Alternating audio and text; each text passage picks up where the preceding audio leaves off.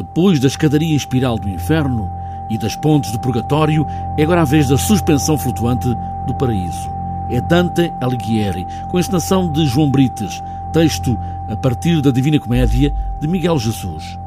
É por esta fresta que o bando olha para este texto de Dante, e se Dante estivesse na primeira fila, sentado, podia primeiro não entender, mas mais tarde iria aceitar. É, eu gostava de pensar, se o Dante estivesse aqui connosco, uh, ficaria um bocado perplexo com o que visse, mas que de qualquer forma se reconhecia naquilo que via. Quer dizer, nós usamos as palavras de Dante uh, numa abordagem muito particular, muito especial. É como se nós víssemos uma, a obra dele por uma fresta, que é a nossa fresta, não é? Nós, é o nosso ponto de vista sobre aquilo que lá está escrito.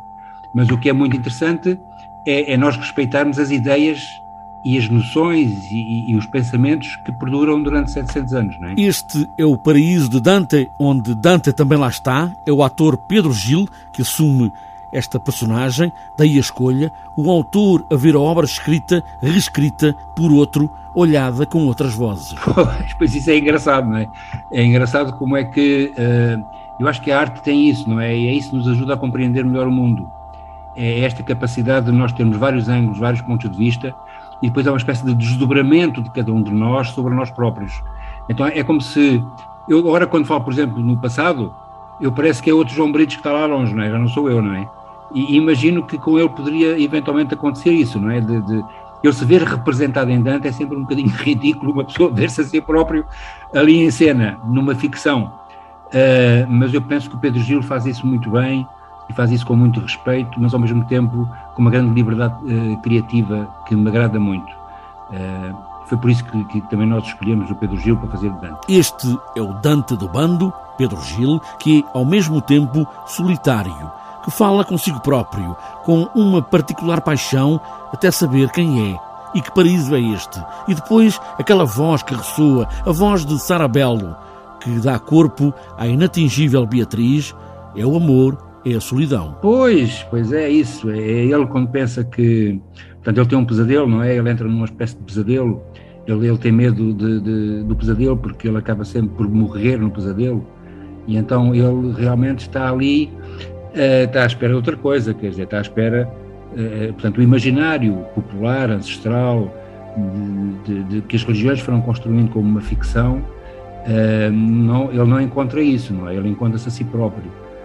E, portanto, ele fica muito desconcertado com a, o território, o espaço, o território em que ele se vai encontrar e ele vai perceber que ele vai ter uma conversa consigo próprio, ainda que com os seus fantasmas, com as suas fantasias, com uma quantidade de personagens que estão ali, é, mas que fazem parte sua, do seu imaginário. Se o inferno eram cordas e o purgatório um coro, Jorge Salgueiro, que assina a música, achou que o paraíso devia ter instrumentos de sopro.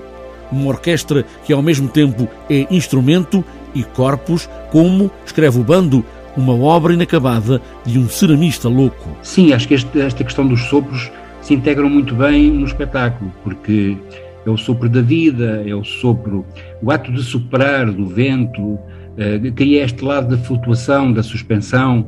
Uh, uh, e pronto, na nossa versão, nossa versão, nós, nós queremos transmitir é que é melhor a gente viver bem a, vidinha cá embaixo, com respeito, com, com, com, com valores, com ética, mas mais vale um pássaro na mão do que dois a voar, não é?